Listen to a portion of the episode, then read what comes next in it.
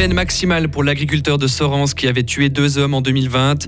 Le printemps, les beaux jours qui sont de retour et avec eux les travaux. Un vaste chantier va débuter dans trois semaines en ville de Fribourg.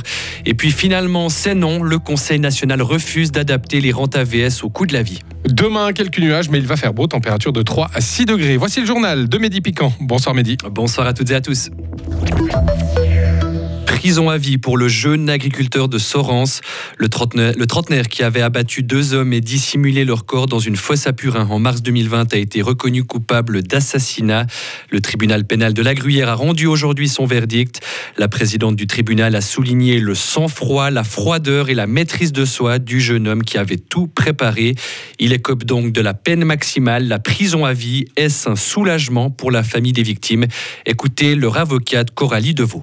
Le problème, c'est que pour mes clients, euh, finalement, leur famille, euh, elle reviendra jamais. Euh, la justice, c'est pas un remède pour eux.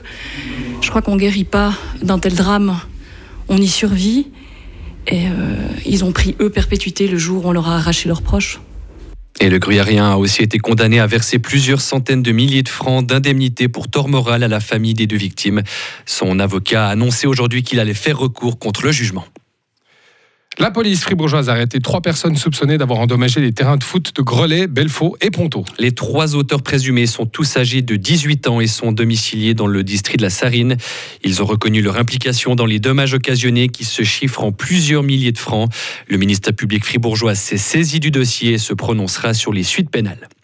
À Belfaux, c'est la fin de 10 ans d'attente. La commune tient enfin son cabinet médical. Il va être inauguré dans une semaine.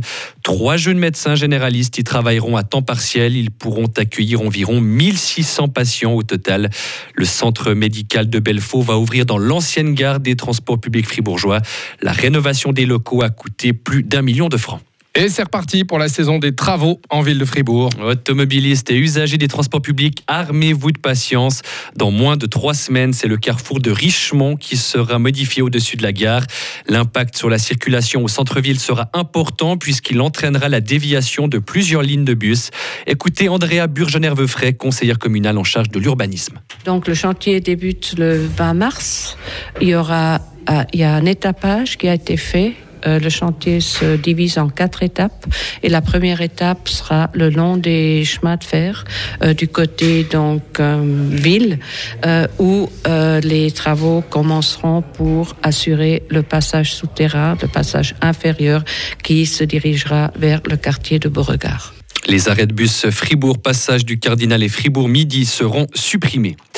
Pas de hausse de loyer en vue en Suisse, en tout cas pas pour l'instant. Le taux d'intérêt de référence pour le contrat de bail reste identique à 1,25%, comme c'est le cas depuis mars 2020.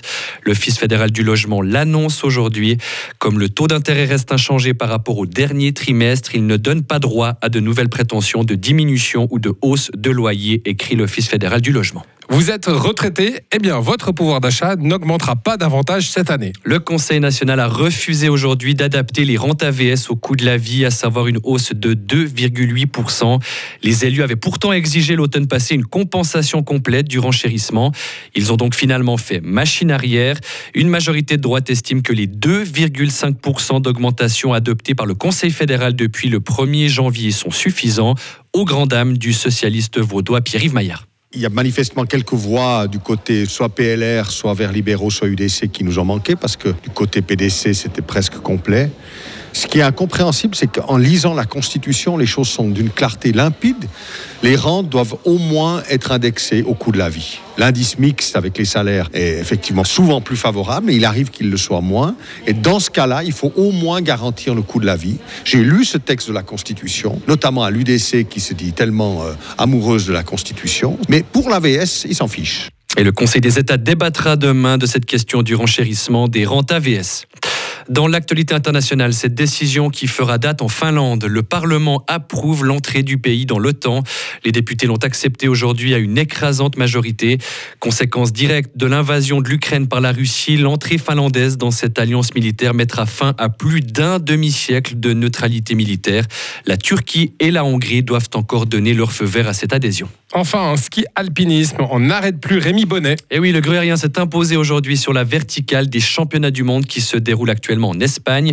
Le Charmaisan, déjà champion du monde en 2021, n'a fait qu'une bouchée de ses concurrents, laissant le plus proche à une minute carrément.